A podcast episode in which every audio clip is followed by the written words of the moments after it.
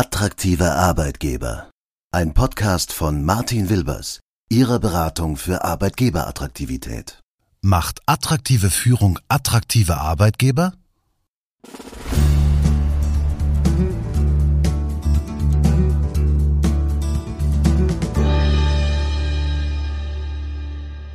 Moin zusammen und grüß Gott miteinander. Herzlich willkommen zu dieser Episode unseres Podcasts. Welche Art von Führung würde denn so etwas heute bewerkstelligen? Also welche Art von Führung macht denn möglicherweise attraktive Arbeitgeber? Um diese Frage geht es in der heutigen Ausgabe. Einmal um meine eigenen Gedanken dazu, aber auch um die Gedanken von Stefan Scheller, dem Perso-Blogger, den ich dazu um ein Interview gebeten habe. Dass Führung sich verändert und verändern muss, das dürfte kaum mehr jemanden überraschen. Aber die entscheidende Frage ist doch, wie sie sich verändern muss. Auch dafür gab es schon viele verschiedene Antworten. Letztlich steht aber der Markt der Entwicklungen nicht still. Und vielleicht kann man sagen, dass die Corona-Krise viele Dinge beschleunigt hat und auch an verschiedenen Stellen aufgezeigt hat, woran es denn manchmal mangelt. Nun kann man ganz viel theoretisieren über das richtige Kompetenzset von Führungskräften der Zukunft. Vorausgeschickt sei dabei, dass zumindest ich der Meinung bin, dass Organisationen immer eine gewisse Ausprägung von Führung brauchen werden. Vielleicht muss das nicht immer die klassische Rolle der Führungskraft sein, aber gerade größere Organisationen mit sehr heterogenen Belegschaften werden ohne Führungskräfte nicht auskommen. Das liegt aus meiner Sicht einfach daran, dass das, was Führung bewirken soll und auch muss, nicht jedem liegt und auch nicht jeder in eine führende Rolle mit der Notwendigkeit zu entscheiden oder in größerem Umfang Verantwortung zu übernehmen möchte. Entsprechend muss Führung, in welcher Form jetzt auch immer, letztlich zu denjenigen passen, für die sie gemacht ist, zur Organisation genauso wie auch zu den Mitarbeitern. Und das macht es nicht immer ganz einfach und wird zukünftig vielleicht sogar noch ein bisschen schwerer. Die Sicht der Mitarbeitenden. In vielen Projekten, die wir als Beratung für Arbeitgeberattraktivität begleiten, geht es natürlich auch um Führung. Einfach deshalb, weil Führung einen nachgewiesenen hohen Einfluss darauf hat, wie ein Arbeitgeber wahrgenommen wird. Nicht immer im ersten Schritt, also zum Beispiel jetzt auf der Karriereseite, aber doch im Verlauf eines Bewerbungsverfahrens und natürlich vor allem nach der Einstellung.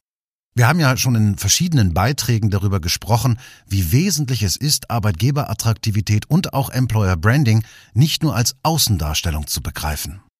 Ich wiederhole mal an dieser Stelle unseren Leitspruch. Employer Branding beginnt mit Employer, nicht mit Branding. Deshalb möchte ich euch in diesem Beitrag zum einen daran teilhaben lassen, was Mitarbeitende aktuell ja sozusagen in einem nicht repräsentativen Schnitt denken und andererseits möchte ich später mit Stefan Scheller darüber sprechen. Wer schon einmal mit uns gearbeitet hat, der weiß ja, dass wir viele Projekte mit Hilfe von dezidiert geplanten Fokusgruppen begleiten. Und wenn ich mal einen Blick in die Fokusgruppen zum Thema Führung werfe, dann ergibt sich zwar nicht immer ein einheitliches Bild der Mitarbeitenden, aber doch findet sich eine ziemlich große Schnittmenge. Was haben also die Mitarbeiter verschiedener Unternehmen in unseren Projekten zum Thema Führung gesagt, wenn es um Wunschkompetenzen von heute und morgen geht? Hoch im Kurs. Empathie. Aber warum? Spannend ist, dass viele Teilnehmer unserer Fokusgruppen ganz nach oben das Thema Empathie gehoben haben. Fast immer ist das einer der ersten Punkte, der in den Fokusgruppen angesprochen wird. Nun ist das natürlich jetzt keine Kompetenz in dem Sinne, sondern vielleicht eher eine Charaktereigenschaft, und dass Empathie ein wesentlicher Teil guter Führungsarbeit ist, ist eigentlich auch nicht neu. Mit Blick auf die vielen Diskussionen dazu zeigt sich, dass Empathie eben kein Kriterium ist, das bei der Einstellung oder Benennung von Führungskräften eine Rolle spielt, jedenfalls nicht vordergründig. Das ist übrigens in anderen kulturellen Kontexten nicht unbedingt so. Da wird auch das vorab in verschiedenen Formen gemessen. Vielen Gruppenteilnehmern fehlt aber genau das immens. Sie machen viele schlechte Führungserfahrungen daran fest, dass es Führungskräften an Empathie mangelt. So gesehen könnte man vielleicht sagen, dass die Fähigkeit, empathisch zu sein, ein Faktor ist, der zumindest zukünftig eine stärkere Rolle bei der Besetzung von Führungspositionen sein muss. Gleichsam darf nicht vergessen werden, dass Menschen in unterschiedlichen Systemen häufig dazu neigen, auch unterschiedliche Rollen einzunehmen. Führungskräfte, die nicht empathisch erscheinen, sind es im System Privatleben vielleicht schon auf gewisse Weise. Möglicherweise haben sie aber im Rahmen ihrer beruflichen Sozialisierung gelernt, dass andere Charaktereigenschaften für das Fortkommen und auch für die Umsetzung ihres Verständnisses von guter Führung wichtiger sind. Fachliche Kompetenz Bei diesem Aspekt wird es da schon etwas enger. Die Mehrheit der Teilnehmenden aus diesem und dem letzten Jahr fanden, dass eine fachliche Kompetenz keine absolut notwendige Eigenschaft einer guten Führungskraft sein muss. Das Argument dafür war häufig, dass in den Abteilungen und Teams Themenexperten sitzen und eine gute Führungskraft zwar eine ja, generalistische Ahnung der Bereichsthemen haben muss, jedoch keine Tiefenkenntnis. Ein kleinerer Teil unserer Teilnehmer fand indes, dass fachliche Kompetenz schon wichtig sei, damit man als Mitarbeiter nicht immer alles erklären müsse und man nur so den nötigen Respekt vor der Führungskraft aufbauen könne. Das ist eine schwierige Haltung, wie ich finde, aber natürlich diskussionswürdig. Hier würde mich im Besonderen eure Meinung interessieren. Ich persönlich stehe auf dem Standpunkt, dass eine gute Führungskraft kein Fachexperte sein muss und insbesondere mit Blick nach vorne andere Qualitäten viel wichtiger werden als die eigene Fachexpertise. Wobei, vielleicht würde ich das dann eher so formulieren. Die Fachexpertise, die eine gute Führungskraft braucht, ist die Führungsfachexpertise. Klingt jetzt vielleicht ein bisschen sperrig, aber ich denke, ihr könnt euch vorstellen, was ich meine. Kritikfähigkeit und Feedback. Viele Teilnehmer empfinden Führungskräfte als wenig kritikfähig. Oftmals wird Kritik zwar gehört, aber sie wird nicht angenommen. Es passiert danach einfach nichts. Die Teilnehmenden haben dafür unterschiedliche Erklärungen gefunden, und eine davon war, dass die Führungskraft selbst auch häufig unter Druck steht und sich rechtfertigen muss und dies wohl am ehesten über selbst getroffene und selbst zu verantwortende Entscheidungen könne. Einher damit ging, dass auch die Fähigkeit, gutes Feedback zu geben, oft nicht gut ausgeprägt sei. Viele Feedbacks kämen recht beleglos daher, seien irgendwie zusammengeschustert, teilweise unfair und würden dann auch nicht diskutiert. Gerade aber der Dialog, das nicht starre Festhalten an der eigenen Meinung, das Geben von Feedbacks mit Wertschätzung und Zeit war vielen Teilnehmern sehr wichtig. Ehrlich, offen, menschlich und wertschätzend. Führungskräfte sind auch bloß Menschen. Und dessen waren sich unsere Teilnehmer natürlich auch einig. Aber viele sahen es auch so, dass sich Führungskräfte häufig leider nicht so verhalten. Manche Teilnehmer haben erlebt, wie Führungskräfte schlecht über andere Mitarbeiter oder Führungskollegen sprechen, teils sogar über das eigene Team. Und das, während ein direktes Gespräch dazu nie stattgefunden hat. Druck wird einfach weitergegeben und durch noch mehr Druck intensiviert.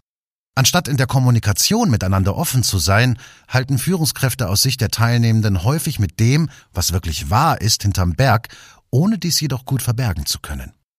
Feedbacks wirken manchmal aufgesetzt und eben dann auch nicht ehrlich. Und, da kommt wieder das Thema Empathie ins Spiel, einen echt menschlichen Umgang zwischen Führungskraft und Mitarbeiter hielten unsere Teilnehmer für einen ganz wesentlichen, leistungssteigernden Erfolgs- und Motivationsfaktor. Ergänzend hierzu wurde in vielen unserer Gruppen über das Thema Vertrauen gesprochen. Hier herrschte oft die Wahrnehmung, dass Führungskräfte eben kein Vertrauen in die eigenen Leute hätten, dass alles kontrolliert würde, dass teilweise auch Weiterentwicklungen behindert würden, weil manch einer vielleicht Angst hat, ein Teammitglied könnte am eigenen Stuhl sägen. Und ein großer Motivationskiller war für die Teilnehmenden auch, dass eben dadurch die eigene Handlungsfähigkeit und das selbstständige Erarbeiten von Lösungen oft nicht möglich gemacht wird. Hier sollte man vielleicht anmerken, dass es ohne Vertrauen zukünftig nicht mehr funktionieren wird, dass das aber nichts ist, was den Führungskräften allein anzulasten wäre. Vertrauen muss etwas sein, das Teil einer Unternehmenskultur ist. Ansonsten können wichtige neue Formen der Arbeit nicht wachsen und Fuß fassen, die letztlich aber durchaus zu einem Wettbewerbsfaktor werden. Und das gilt im Übrigen auch für viele andere Punkte, die wir hier ansprechen. Man kann es nicht den Führungskräften allein anlasten. All das kann nur im Zusammenspiel zwischen Führungskräften und Mitarbeitern beziehungsweise letztlich natürlich auch der Organisation und Organisationsleitung funktionieren. Das heißt, auch Mitarbeiter müssen sich mitverändern und verändern wollen, damit eine, sagen wir mal, neue Form der Führung überhaupt erst wachsen kann. Präsenz und Ansprechbarkeit. Termine, Termine und nochmals Termine. Nur leider kaum welche für die Mitarbeitenden, bis auf den ein oder anderen Joe Fix und das Jahresgespräch. Das ist offenbar in der Erlebniswelt vieler Mitarbeitenden auch heute noch so. Und das wird bemängelt. Gewünscht wurden in unseren Gruppen 2019-2020 mehr Anwesenheit und Greifbarkeit der Führungskraft für schnelle und einfache Rückfragen ohne große Terminabstimmung. Zugrunde lag aus unserer Sicht der Wunsch nach mehr teaminterner Kommunikation und einem regelmäßigeren Dialog. Dazu gehört auch, dass Mitarbeitergespräche, vor allem in formalisierter Form, als teils antiquiert eingeschätzt wurden und den Teilnehmenden oft als Pflichtprogramm und weniger als ehrliche Absicht der gemeinsamen Leistungsbilanz vorkamen. Digitale Kompetenz Während wir in den Gruppen des vergangenen Jahres wenig dazu hörten, war gerade in den Gruppen aus dem zweiten Quartal ganz klar zu hören, dass Führungskräfte digitale Kompetenzen mitbringen sollten. Vor allem aber wünschten sich die Mitarbeitenden in unseren Gruppen ein stärkeres Voranschreiten der Führungskräfte beim Einsatz digitaler Werkzeuge und eine Offenheit für neue Prozesse und Arbeitsformen. Das ist ein wichtiger Punkt, wie ich finde. Denn wie sollen Teams und Belegschaften digitaler werden, wenn es die Führungskräfte nicht sind und deshalb eben auch auf die Bremse treten? Machtkämpfe Die Machtkämpfe auf oberen Ebenen sorgten bei unseren Gruppenteilnehmern für viel Kopfschütteln. Vermutet wurde dahinter auch eine beständige Form des Selbstmarketings, um in den organisationalen Strukturen weiter nach oben kommen zu können. Die damit verbundenen Auseinandersetzungen, so zumindest unsere Teilnehmenden, bleiben keinesfalls im Verborgenen und trüben die Verbindung und den Respekt zur eigenen Führungskraft. Zumal zunehmend der Eindruck reifte, dass sich die Führungskräfte vor allem um sich selbst und ihr Wohl kümmern, während die Mitarbeiter dabei in Teilen auf der Strecke blieben. Gesehen wurde aber auch, dass diese Machtkämpfe häufig systeminhärent sind, weil das eben schon immer so war, weil man anders eben nicht vorwärts kommt. Trotzdem wünschten sich die Mitarbeitenden Führungskräfte, die auf so etwas verzichten und stärker durch echte und gemeinsame Teamleistungen überzeugen. Visionen, Durchsetzungsfähigkeit und Klarheit. Orientierung. Ein weiterer Aspekt in den Köpfen unserer Mitarbeitenden. Die Führungskraft soll auch in schwierigen Zeiten eine Richtung zeigen können. Sie soll eine Vision zeichnen und Ziele deutlich formulieren können. Ein prägender Satz, der hängen geblieben ist, war, wie soll ich denn jemandem folgen müssen, der selbst nicht weiß, wohin es geht? Die Formulierung habe ich mir nur deshalb notiert, weil ich das Folgen müssen als eine ziemlich eindrückliche Beschreibung empfand. Simon Sinek und sein Buch Leaders Eat Last lassen an dieser Stelle grüßen. Ganz klare Leseempfehlung. Damit verbunden war in den Gruppen der Wunsch nach einem sensibleren Umgang mit der Entscheidungsmacht. Nicht alle Entscheidungen sollten von der Führungskraft gefällt werden, aber die Führungskraft soll einschätzen können, wann es an ihr sein muss zu entscheiden, damit es weitergeht, ohne dies immer und sofort gleich zu tun. Außerdem wünschten sich die Mitarbeiter Führungskräfte mit Rückgrat nach oben und nach unten. Ich empfand diese Schnittmenge der Gruppen als spannende, wenn auch unbewusste Referenz auf die Rolle des Scrum Masters, denn genau das war damit gemeint. Den Teams den Rücken frei halten und gleichzeitig auch für Dinge einstehen. Bemängelt wurde in beinahe allen Gruppen, dass es immer wieder zu Situationen kommt, in denen Führungskräfte eine Entscheidung treffen, die dann kurze Zeit später nicht mehr gilt oder von irgendeiner anderen Stelle aus aufgehoben wird. Das sorgt für Unsicherheit und hat bei manchem Teilnehmer die Frage hervorgebracht, wozu es denn Führungskräfte braucht, wenn sich scheinbar genau in dieser Rolle viel zu oft viel zu viele uneinig sind. Erwartet wird Klarheit, aber nicht diktatorisches Durchregieren. An dieser Stelle möchte ich gerne Stefan Scheller mit an Bord holen. Er ist der Perso-Blogger und beschäftigt sich als solches mit vielen spannenden HR-Themen, aber das kann er eigentlich am besten auch selbst erzählen. Stefan, wunderschön, dass du da bist, dass du Lust hast mitzumachen. Vielleicht stellst du dich einfach ganz kurz mal vor. Jawohl, vielen Dank erstmal, dass ich da sein kann, lieber Martin. Mein Name ist Stefan Scheller. Ich arbeite mittlerweile seit 20 Jahren schon bei der Firma Dativ in Nürnberg. Dort bin ich aktuell seit den letzten acht Jahren zuständig für das Thema Employer Branding und äh, Personalmarketing. Darüber hinaus habe ich seit 2013 unter persoblogger.de einen durchaus erfolgreichen Blog, der sich jetzt in diesem Jahr zu einem HR-Portal erweitert hat und ich diskutiere sehr gerne mit der Szene und freue mich einfach heute dabei zu sein. Ja, toll, dass du dabei bist. Du bist ja auch in der Nachbarschaft. Du bist ja quasi in Nürnberg. Ich sitze gerade in Bamberg. Das ja, ist perfekt. nicht so weit voneinander weg, gell? Ja, genau. ähm, in, der, in der aktuellen Podcast-Episode hier geht es ja, ja, vor allen Dingen um die Frage, um die Kernfrage, ob gute Führung gute Arbeitgeber macht. Mhm. Und ähm, da sprechen wir unter anderem aber auch darüber, was denn Mitarbeitende darüber denken, wie denn eine Führungskraft von morgen so sein muss. Mhm. Und die erste Frage, die ich mit dir kurz bespreche, besprechen wollen würde oder wo ich gespannt bin auf deine Gedanken, mhm. ist die, ob du sagen würdest, dass man Führungskräfte von morgen noch so auswählen kann, wie man das gestern immer gemacht hat. Mhm. Die Frage geht jetzt schon eine ganz relativ weit rein. Äh, ich finde eher mal schon die grundsätzliche Frage, die man auch im Rahmen von New Work jetzt immer so ein bisschen diskutiert. Braucht es überhaupt noch Führungskräfte? Mhm. Wenn ja, wie sieht Führung aus? Und dann wäre für mich der nächstlogische Schritt eigentlich, ja, und wie komme ich jetzt denn dahin, die Menschen zu finden, die genau diese neue Rolle, und damit sage ich schon, es wird anders sein, die diese Rolle, äh, neue Rolle ausführen können. Mhm. Also lässt du dich darauf ein, dass ich dein Konzept ja. abändere und wir quasi vielleicht grundsätzlicher einsteigen, weil dann ist auch klar, wie mein Verständnis von Führung ist. Und dann kommen wir sehr gerne auch zum Thema Auswahl dann. Na klar, sehr gerne. Also du hast ja gerade schon gesagt, ähm, die Frage, die man sich eigentlich stellen muss, ist, braucht es morgen noch Führung? Äh, einfach nur so mein Standpunkt dazu. Mhm. Ich glaube ja weil ich ähm, äh, denke, dass das eine Skalierbarkeitsfrage ist, ob man als Organisation komplett ohne Führung auskommt und weil ich auch glaube, dass nicht jeder Mensch die Verantwortung oder diese Aufgabe, sagen wir mal lieber, äh, da spreche ich gar nicht so gern von Verantwortung, weil mhm. Experten genauso Verantwortung haben, diese Aufgabe übernehmen möchten. Deswegen, ich sag ja. Wie siehst du es? Ich sag auch ja, aber die Art der Führung ändert sich vollkommen. Und äh, wo wir heute sehr viele Verknüpfungen oder sehr enge Verknüpfungen haben zwischen Führung und Verantwortung oder auch Macht, ja, das ist ja so ein bisschen dieses Subjektive, was immer so mitspringt. Ich habe Verantwortung, ich habe Macht und auch die Verknüpfung zwischen Führung und einer gewissen hierarchischen, auch finanziellen Besserstellung.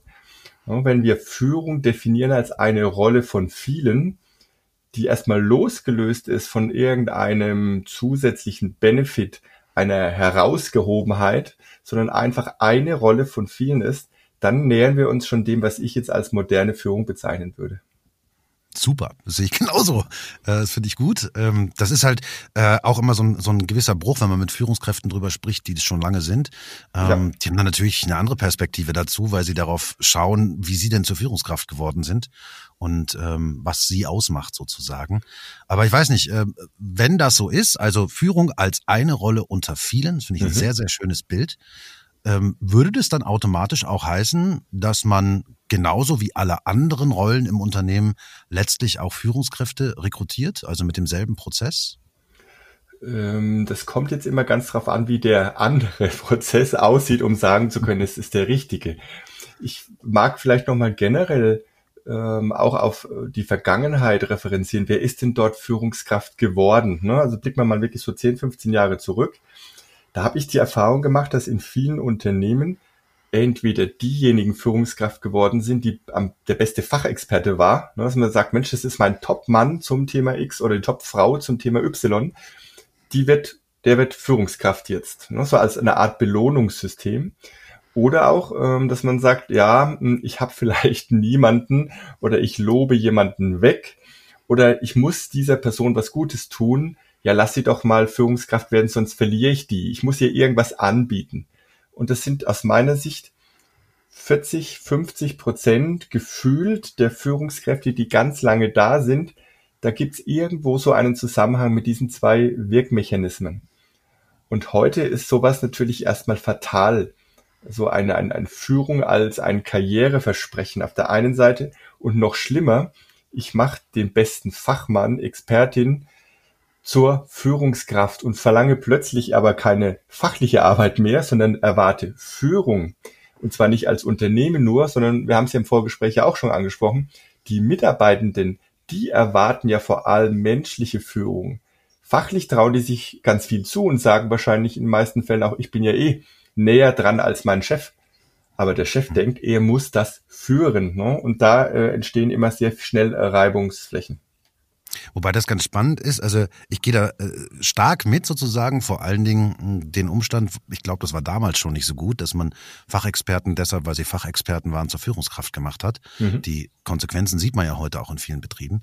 Aber ich habe äh, auch mit vielen Mitarbeitern gesprochen, das war zwar trotzdem der deutlich kleinere Teil, aber es gab auch Mitarbeiter, die gesagt haben, nee, also zu den Stärken und Schwächen oder zum Kompetenzprofil meiner Führungskraft muss doch auch die Fachexpertise gehören, mhm. weil sonst kann ich den ja gar nicht respektieren. Mhm.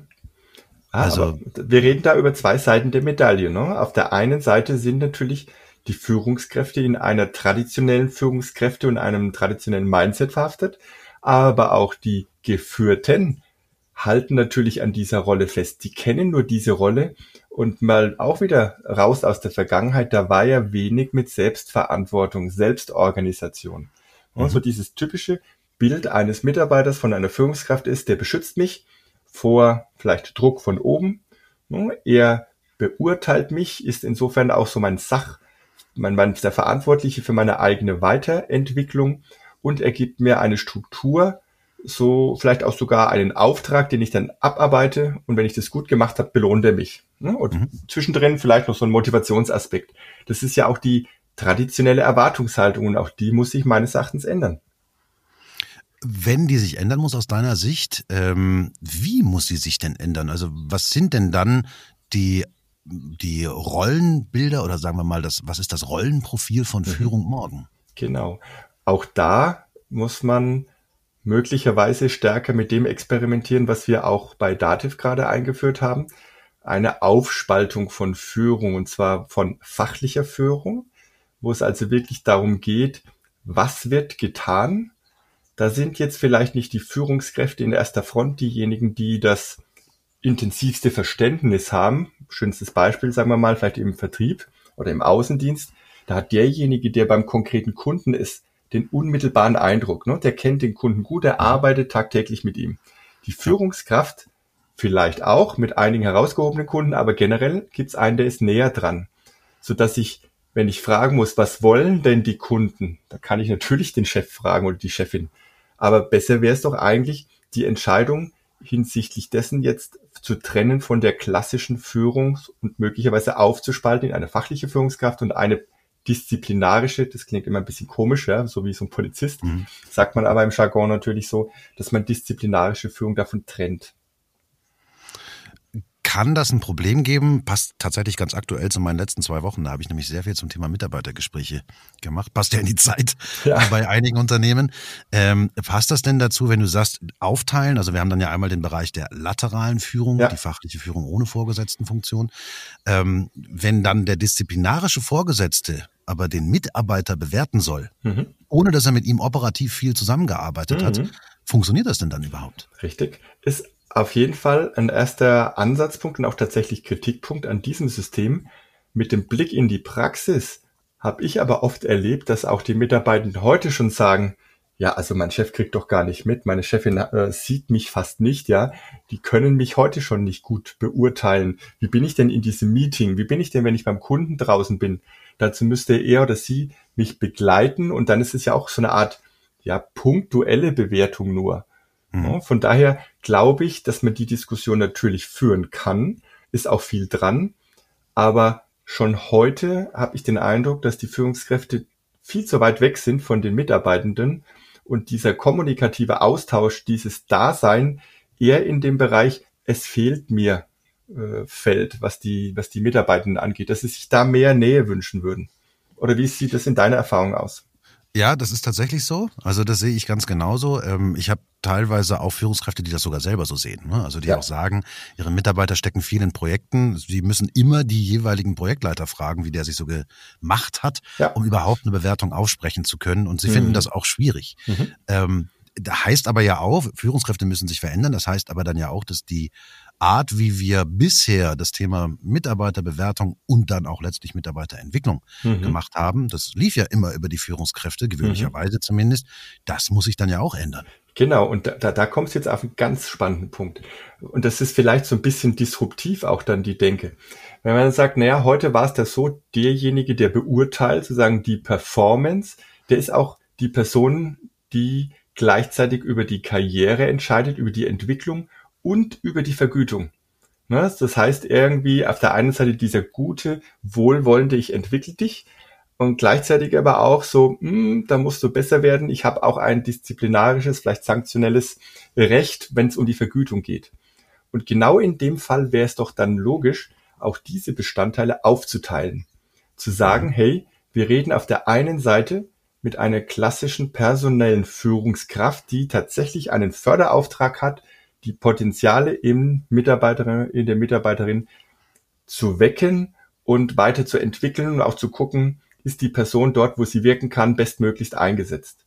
Auf der anderen Seite diejenigen, die fachlich im Austausch stehen, die sozusagen mit den Personen zusammenarbeiten, zu sagen, hey, wie wollen wir fachlich uns entwickeln? Und das Thema Vergütung vielleicht auch erstmal komplett trennen, indem man auch nämlich wieder aussteigt aus diesem ich belohne hier Individu, Individuen mit zusätzlichen ja, Anreizen monetärer oder anderer Art hin zu einem, naja, wer kann denn von sich in dieser komplexen Welt heute sagen, dass er diese Wertschöpfung geleistet hat? Alleine, ja, das war sein oder ihr Werk. Ich glaube, das ist heute echt schwierig. So, wenn man diese Komponenten aber trennt, fachliche Entwicklung, persönliche Entwicklung und Vergütung, wird dann wieder ein Schuh draus. Das klingt ziemlich nach dem Stichwort äh, New Pay. Auch das spielt mit rein, ja. Ja, also hätte ich mir jetzt was gedacht. Es gibt aber noch vielleicht ein Stichwort, was vielleicht dazu passt. Da bin ich mal gespannt, wie du das siehst. Also ähm, wenn ich auch mal so äh, retroperspektivisch die Diskussionen im letzten Jahr mit den Mitarbeiterinnen und Mitarbeitern der Kunden verfolge, dann gibt es so ein Bild aus, insbesondere jetzt aus dem Bereich des äh, Agile Managements oder überhaupt der, der agilen Arbeitsumgebung, des agilen Projektmanagements, was immer wieder genannt wird, wenn auf Führungskräfte geschaut wird und mhm. was für Führungskräfte man denn bräuchte, mhm. nämlich den Scrum Master. Mhm. Ist der Scrum Master die bessere Führungskraft oder die Führungskraft von morgen? Das ist ein super Stichwort. Wir haben es tatsächlich jetzt nicht abgesprochen.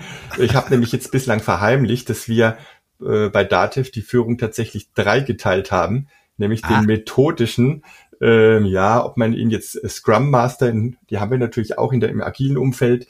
Wir haben ihn als Corporate Learning Coach oder auch Lernbegleiter mit dabei so dass wir am langen Ende tatsächlich über drei Führungskräfte sprechen, die auch jetzt mal wieder in alter Welt gedacht hierarchisch oder auch finanziell einen anderen Karriereweg, eine andere, vorher hat man Laufbahn gesagt, ne, das ist jetzt auch nicht mehr das, sondern die gleiche Verantwortungsebene haben, mhm. aber einen sehr, sehr expliziten Zuschnitt, was eine Rollenfokussierung angeht. Ne? Jeder hat sozusagen genau das, wofür er zuständig ist. Äh, da muss ich halt spannend, also erstmal total spannend. Ähm, ich habe ganz oft immer gesagt, das sage ich eigentlich auch immer allen, die es hören wollen, dass ich erfinde, dass Führungskräfte nicht mehr Verantwortung haben als andere. Sie haben eine andere Verantwortung. Richtig. Und ich finde deswegen, dass es mehr horizontale und vertikale ähm, Karrieremodelle gibt, weil wir Führung immer noch sehr, sehr vertikal denken, die sich ja. aber nicht nachstehen, auch vom Benefit her nicht. Richtig. So wie du es jetzt beschreibst, es wird, wirkt im ersten Augenblick etwas verwirrend. Es gibt jetzt drei Führungskräftelaufbahnen. Heißt das ja. denn bei euch dann auch, dass die auch unterschiedlich äh, ausgestattet sind mit Benefits? Oder ist es wirklich so, dass dann äh, alles soweit gleich ist und jeder entscheidet sich nach seinem persönlichen Können und seinen Bedürfnissen ähm, nach oder für eine bestimmte Laufbahn, die ihr da anbietet? Mhm. Also wir haben in dem Sinn nicht nur drei Führungsrollen oder drei ja, Karrierewege, sondern du kannst dir das tatsächlich ziemlich flexibel vorstellen. Also es gibt sogenannte Verantwortungsebenen. Das hatte man früher so ein bisschen als Hierarchiestufen genannt. Da muss man jetzt ein bisschen vorsichtiger sein. Und mhm. dann kannst, äh, möchte ich einfach vielleicht auch für die Hörerinnen und Hörer, dass man sich mal so einen so einen Maßstab vorstellt. Ne? An dem einen Ende ist die klassische, ganz nee, nicht klassisch, die ganz reine Personalführung. Auf, am anderen Ende ist die reine fachliche Führung. Und dazwischen gibt es verschiedene weitere Rollen, die Mischformen des beiden haben. Und all diejenigen sind letztendlich auch auf der gleichen Hierarchieebene. Und das Ganze ist deswegen getriggert. Ich kann noch mal äh, vielleicht so ein bisschen aus meiner personaler Sicht ähm, im Recruiting da drauf schauen. Früher, wenn ich auf einer Karrieremesse war, beispielsweise am Stand und dann kamen Studierende an und haben gefragt, hm, wie kann ich denn bei euch Karriere machen? Dann war unsere Antwort, eigentlich, ja, dann wirst du Führungskraft. Und wir wissen, wie auch jetzt, sage ich mal, die jungen Generationen so sind, sagen, oh, Führung mh, hm, ist jetzt nicht so mein Ding, gibt's was anderes. Ne? Das heißt, da wurde sehr schnell klar, dass diese Lücke der fachlichen Führung, die irgendwie gleichwertig ist, dass die geschlossen werden muss. Und aus dem Gedanken raus haben wir uns für eine starke Flexibilisierung entschlossen, so dass ich quasi eine Möglichkeit habe, zwischen einer stärker fokussierten fachlichen Führung oder einer persönlichen, äh, personellen Führung quasi hin und her zu gehen, je nach Ausrichtung, zwar nicht jeden Tag, ja, aber ich kann hier auch auf meiner Verantwortungsebene meine Rolle verändern. Wahnsinnig spannend, aber ähm, also erstmal, ich fände es selber spannend, wäre ich jetzt noch irgendwie festangestellt unterwegs, fände ich super, so ein Modell mhm. zu haben, um auswählen zu können. Aber ich frage mich jetzt gerade so aus Sicht der Mitarbeiter, mhm. führt das nicht, wenn es jetzt so viele unterschiedliche Führungsrollen gibt, dann ja. auch irgendwie zur Verwirrung? Also wer darf denn jetzt was entscheiden? Ja. Zu wem muss ich denn gehen und so weiter und so fort? Genau, also das ist wie bei jeder Veränderung. Die Veränderung fällt erstmal schwer, je länger ich in einem bestehenden System gearbeitet habe. Das ist Fakt. Ja, da, da sperren sich ganz menschlich schon ganz viele Dinge ähm, in, tief in uns drin. Die Frage ist aber am langen Ende, es hat ja auch in der alten klassischen Führungsrolle nicht alles perfekt funktioniert. Ne? Also hätte es das, dann wäre schon die Frage, warum dreht man da jetzt und doktert man dran rum? Ich habe eher die Erfahrung gemacht, dass wenn du zum Beispiel mal auf Kununu schaust, das jetzt nicht bei uns nur, sondern wirklich bei vielen Unternehmen, dann gibt's da so paar typische Baustellen. Eine heißt Kommunikation, das zweite ist Führung. Also, dass über Führungskräfte ja, gelästert wird oder man ist nicht zufrieden damit. Ne? Und äh, die meisten Menschen verlassen ja auch ihren Job wegen der Führungskraft. So, das Richtig. heißt, wir, wir haben einen Zustand, von dem wir bisher aber auch alle nicht überzeugt waren, dass der ganz optimal ist. So, das ist die Ausgangsposition. Ob jetzt die neue Regelung oder diese Aufteilung perfekt und optimal sein wird, das glaube ich nicht. Ja, also es gibt vermutlich, wenn Menschen zusammenarbeiten, gibt es da keine optimale Form. Aber wir haben jetzt eine Möglichkeit, sehr klare Verantwortungen zu definieren. Also wenn ich beispielsweise wissen will, was machen wir fachlich, dann ist es klar, dass ich zum sogenannten Product Owner gehe, derjenige, der für den Kunden, für die Wertschöpfung an der Stelle verantwortlich ist. Weil da kommt es in dem Fall, wenn ich wissen will, was fachlich passiert, nur darauf an, dass auf dieser fachlichen Ebene jetzt die richtige Entscheidung getroffen wird. Das hat erstmal mit meiner eigenen Entwicklung nichts zu tun, das hat auch nichts mit meiner Urlaubsgenehmigung zu tun und das soll im Prinzip auch davon getrennt sein. Ja, weil heute mhm. die Führungskräfte haben ja immer diese Rolle, dass sie sowohl der Sanktionator sind, sie müssen der Visionär sein, sie müssen alles Mögliche sein und das ist unfassbar schwer für die Führungskraft. Der Product Owner kann sich in dem Moment einfach darauf zurückschauen und sagen, okay, wir brauchen für den Kunden zu dieser Zeit Folgendes, deswegen lautet die Entscheidung so und nicht anders. Also eine ganz klare Geschichte. Aber ähm, nicht nur das, also was ich ja ganz spannend finde jetzt auch so an deiner Ausführung, ist ein ganz, ganz wichtiger Punkt, nämlich der Umstand, dass wenn ich Führung verändere, äh, verändere oder über Führung anders nachdenke, mhm. ähm, selbst wenn ich andere Menschen zu Führungskräften machen möchte, dann heißt das nicht nur, dass sich die Führung und die Führungskräfte ändern müssen, sondern es braucht schon auch eine Veränderung bei den Mitarbeitenden, die das nicht nur akzeptieren, sondern auch verstehen und das mitleben. Genau. Ne, weil äh, mir kommt es häufig so vor, als würden wir diese beiden Systeme, Führungskräfte, Mitarbeitende, äh, immer so getrennt betrachten, vergessen Richtig. dabei aber, dass Führungskräfte auch Mitarbeiter sind genau. und dass sich das ja gegenseitig bedingt. So ist also es. ich kann das gar nicht so äh, direkt voneinander trennen.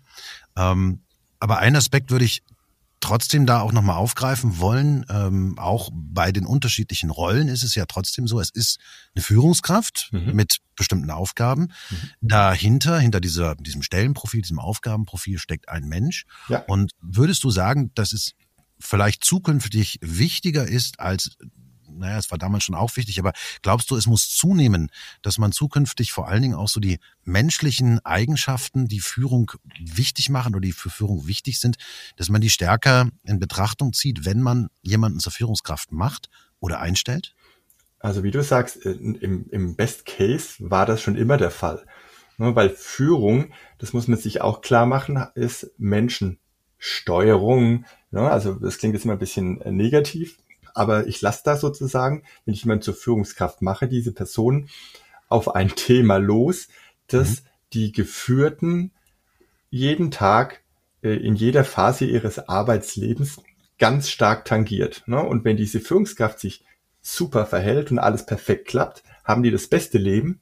Aber umgekehrt kann die falsche Führungskraft, und falsch meine ich jetzt vielleicht auch am falschen Stelle ne, oder vielleicht nicht zum Team passend oder was auch immer, kann umgekehrt aber auch den Beschäftigten das Leben zur Hölle machen.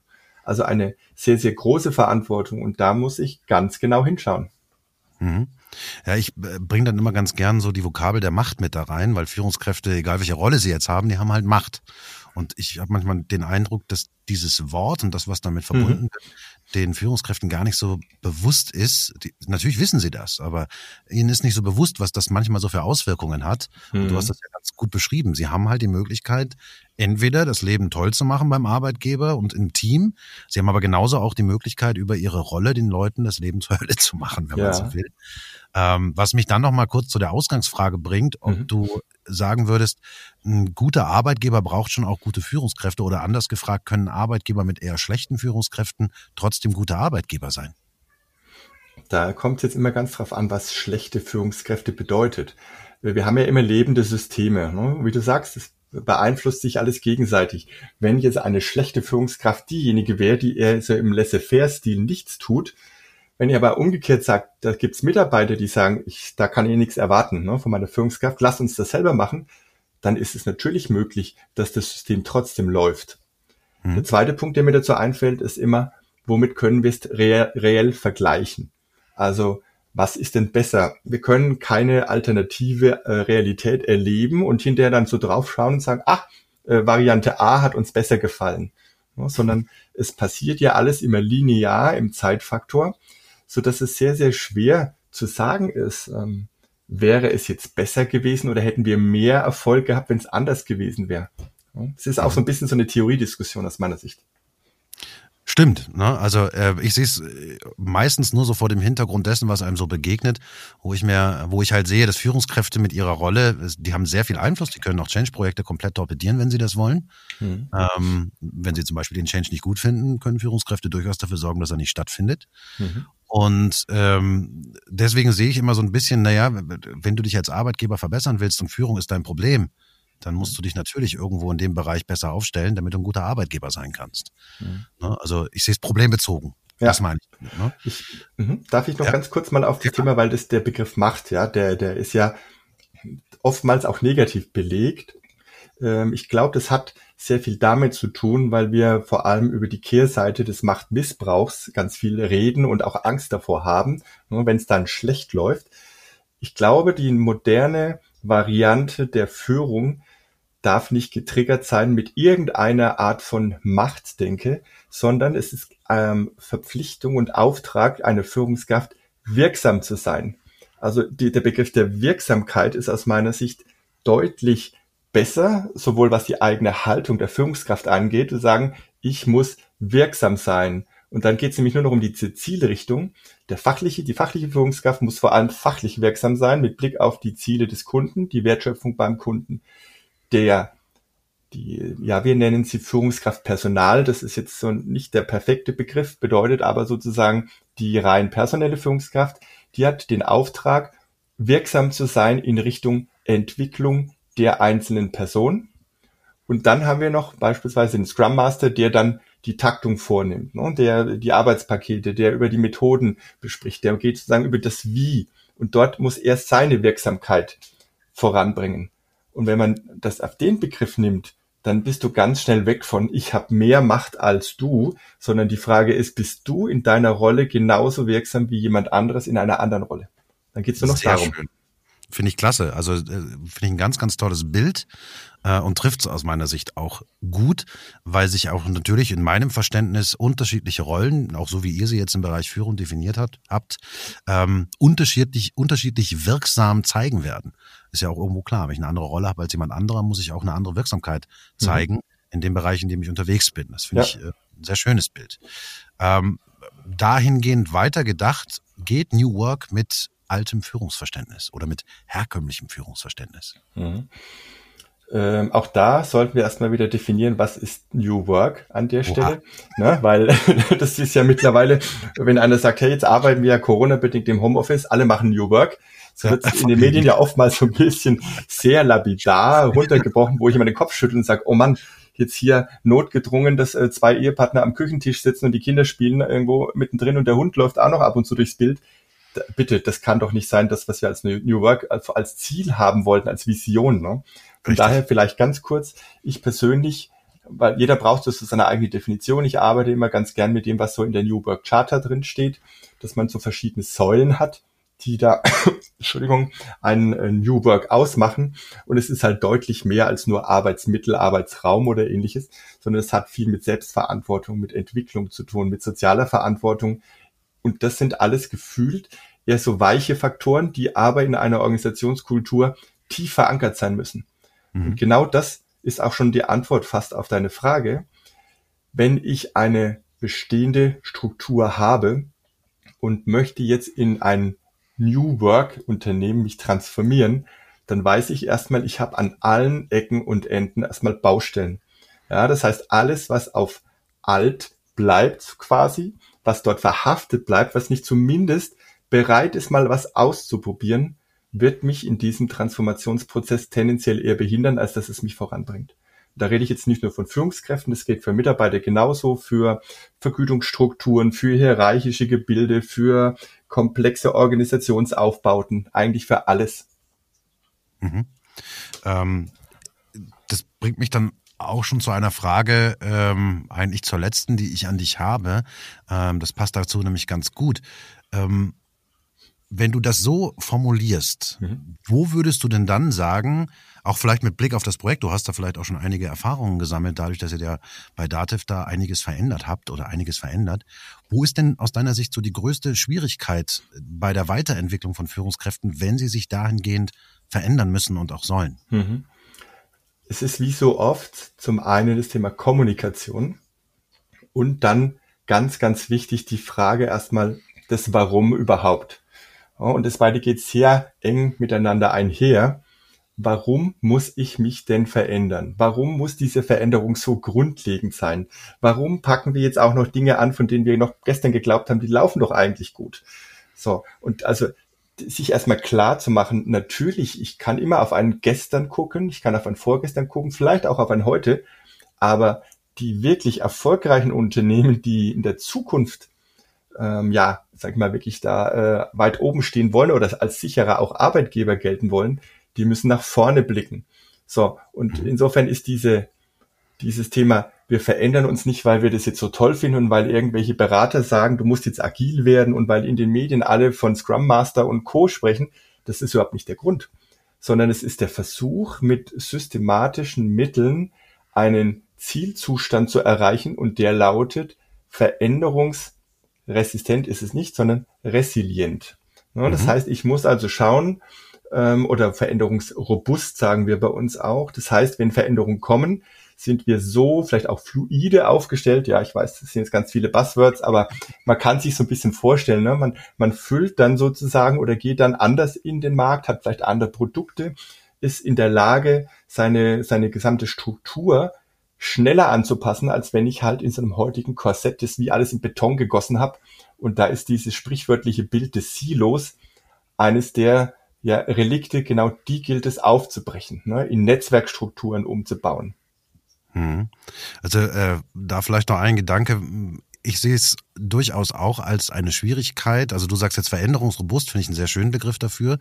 Ich sehe es als eine Schwierigkeit, dass wenn wir uns vor allen Dingen ähm, um das Verändern in Führungskräftebereichen kümmern, wobei wir ja schon gesagt haben, wir müssen uns dann schon auch um Veränderungen im mhm. Mitarbeitersystem kümmern, dass Menschen das Gefühl haben, sie verlieren etwas. Also sie ja. müssen etwas hergeben. Ja. Und das finden Menschen meistens ziemlich blöd. Genau. Und äh, da, da merkt man jedenfalls sehr häufig, auch wenn man so über vertikale, horizontale Karrieren nachdenkt, die man ausbauen will, mhm. dass da ein ganz, ganz großer Hemmschuh steckt, weil die Leute sich wehren, weil sie nichts verlieren wollen. Sie wollen nichts hergeben. Ja, und genau da muss man ansetzen ne? und sagen, was ist denn unser idealer Zustand? Und bestenfalls ist für alle der optimale Zustand, dass es das Unternehmen in der Kraft, die es vielleicht heute hat, dass es in fünf und zehn Jahren noch genauso ist. Ja, und wenn wir sagen, okay, wir gehen davon aus, Corona und Co. ist jetzt nicht die letzte Krise. Ja, die, der Finanzcrash wird nicht die letzte Krise gewesen sein, ne? die Finanzkrise. Das heißt, es wird immer wieder Herausforderungen geben, es gibt immer wieder neue Mitbewerber. Und wenn man sich das klar macht, dann muss man aus dieser Lethargie des sich nicht veränderns wollen irgendwann rauskommen. Und du hast recht, wir werden alle, nicht nur bei uns, Kolleginnen und Kollegen haben, die wollen partout nicht und die können vielleicht auch nicht, aus welchen Gründen auch immer. Hm. Und das kann dann natürlich auch zu einem Art, ja, ich nenne es jetzt mal Abstoßungsprozess oder einem Abnabelungsprozess, dass die dann sagen, ich fühle mich da nicht mehr wohl, das ist nicht mehr mein Unternehmen. Ne? Ich, es war mal alles total toll, aber die neue Zielrichtung, Vision, die gefällt mir nicht. Und auch das, glaube ich, muss man nicht nur in Kauf nehmen, sondern muss fest damit rechnen, dass das passieren wird. Und auf der anderen Seite, wenn ich das noch ganz kurz ausführen darf, hast du auch immer eine, eine gewisse Anzahl an Personen, die wollen genau diese Veränderung. Also die sind da ganz vorne an der Speerspitze dabei. Und wir sollten das Augenmerk vor allem auf die legen, die dann dabei sind zu unterstützen und uns nicht zu schnell zu verkämpfen, um zu sagen, jeder muss mitgenommen werden. Definitiv. Also äh, das trifft es eigentlich auch im Change Management generell ja immer, ja. dass man schnell auf die Saboteure schaut, äh, weil sie meist laut sind und ähm, weniger auf die Pioniere, die schon voranschreiten sozusagen. Sehe ich genauso wie du, dass man aber die Pioniere sich anschauen muss, das ist wichtig. Und die, dieser Abnabelungsprozess, mhm. ähm, auch den übrigens durchaus auch auf Mitarbeiterebene, ich bezeichne den immer, der ist vielleicht nicht so, ja man kann sagen, es ist nicht so nett, aber ich bezeichne ihn immer als natürlichen oder als Teil der natürlichen Fluktuation. So ist es. Weil sich ein System, eine Organisation weiterentwickelt und wenn man nicht mehr da selber dazu passt und dieses Gefühl hat, dann wird man gehen und ich sehe es auch so wie du, dass eine Organisation das sogar in Kauf nehmen muss und damit rechnet. Das machen viele Organisationen aus meiner Sicht heute so nicht. Ja. Es wird eher drauf geschaut, wie passiert uns das eben nicht. Wir wollen immer alle mitnehmen, was grundsätzlich auch ein guter Gedanke ist. Aber ich glaube, die Auseinandersetzung damit, dass man auf dem Weg auch Leute verlieren wird, mhm. die ist ganz wichtig. Die muss auch sein. Genau. Bin ich vollkommen bei dir und ich halte das für einen natürlichen Prozess, wie du sagst. Und es wäre ja im Gegenteil sogar viel schlimmer, wenn diese Personen dann für sich sagen, aber ich bleibe trotzdem im Unternehmen, weil eigentlich werde ich ja gut bezahlt und vielleicht habe ich auch tolle Benefits aber ich bin trotzdem dagegen, wie sich das Unternehmen entwickelt. Ja, also ja. dieses toxische Entwickeln, das ist die viel, viel schlimmere Variante, als wenn man in einem fairen, fairen Prozess einfach beidseitig auch erkennt und sagt, mh, hm, so ganz glücklich wären wir gerade nicht mehr miteinander. Lass uns doch mal überlegen, was könnte die beste Lösung sein. Ne? Super. Stefan, vielen lieben Dank. Es war mir ein Fest und eine Freude. Hat viel Spaß gemacht. Ja, auch Dankeschön danke auch in der, für den Einblick, äh, der jetzt gerade oder des Projektes, was bei Dativ gerade so läuft, was ihr gerade so macht. Ähm, und natürlich hoffe ich, dass wir uns alsbald zu einem weiteren Thema mal wieder zusammenfinden. Sehr gerne. Vielen Dank, lieber Stefan. Ich danke dir, Martin. Mach's gut. Ciao. Fazit. Es geht nicht unbedingt um das Neue. Natürlich, es gab noch viele weitere Dinge, die in den Gruppen spannend waren und natürlich auch ganz viele positive Erlebnisse und positive Dinge. Aber viele waren letztlich auch kontextbezogen und taugen deshalb nicht für eine Verallgemeinerung, wenn man das so sehen möchte. Verallgemeinerungen sind ja immer etwas schwierig. Aber darum ging es ja eigentlich auch nicht. Die Wünsche, die in den Gruppen mit Blick nach vorne sichtbar wurden, zeigen auch, dass es nicht unbedingt viele neue oder überraschende Kompetenzen sind, die Führungskräfte von morgen benötigen. Vielmehr ist es eine stärkere Ausprägung von Eigenschaften, die letztlich auch in der Vergangenheit für gute Führungskräfte wichtig waren. Zusammenfassend könnte man sozusagen als Extrakt der Fokusgruppen vielleicht folgende Punkte herausgreifen. Die ideale Führungskraft von morgen kann loslassen und vertrauen, sucht nicht nach Macht, sondern nach der besten Lösung für das Team und das Unternehmen, hat keine Angst vor digitalen Themen, sondern ist neugierig und probiert aus, ist immer auch ein Stück weit Vorbild, arbeitet integrativ und kooperativ statt einsam und allein entscheidend, ist menschlich und empathisch und weiß um die Hebelkraft der Berücksichtigung von Mitarbeiterbedürfnissen, trennt nicht zwischen privatem und beruflichem System, da sich beide Systeme und die Geschehnisse in ihnen immer gegenseitig beeinflussen, ist mehr Scrum Master als Teamleiter, arbeitet dialogorientiert, kommunikativ und ist an Austausch interessiert, hat weniger Termine und dafür mehr Zeit für das eigene Team, gibt Klarheit und Orientierung da, wo nötig, steht für die Teaminteressen ein, entscheidet dann, wenn es nötig ist und nicht immer und ständig, erlaubt Selbstverantwortung und auch Selbstentfaltung und fördert Potenziale, statt sie als Gefahr zu sehen. Vielleicht findet ihr auch noch ein paar Punkte, die ihr gerne ergänzen würdet, dann immer gerne her mit euren Kommentaren auf den sozialen Netzwerken oder per E-Mail an podcast.martinwilbers.de.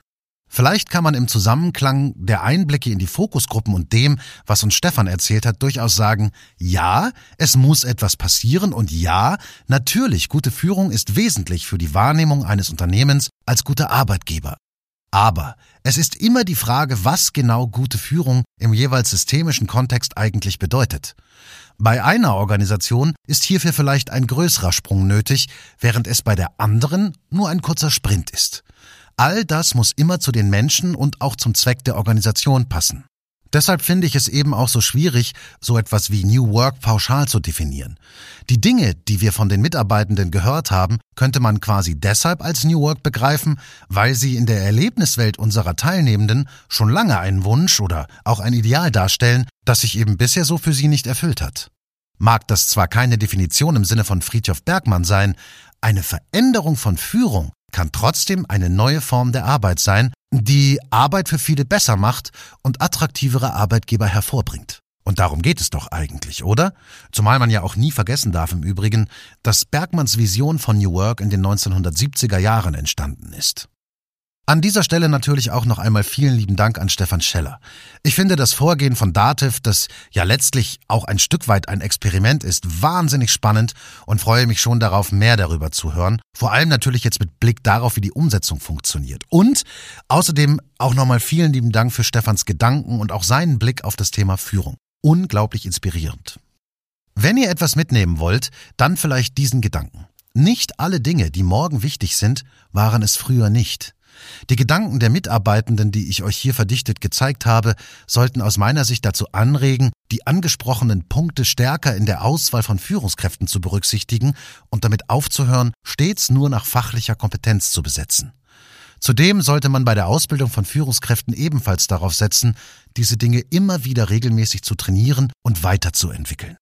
Stefan hat gezeigt, wie man Führung ganz praktisch neu denken und prägen kann, und dabei geht es auch viel weniger um tatsächlich neue oder unbekannte Kompetenzen, sondern vielmehr darum, einen Weg zu finden, das, was man heute schon von guter Führung weiß, auch einfach einmal umzusetzen. Dass zu einem vollständigen Führungskräfteprofil noch weitere Punkte, wie etwa strategisches Handeln oder auch das Vertreten der Interessen der Organisation gehören, ist selbstredend. Und das wird sich auch morgen nicht ändern.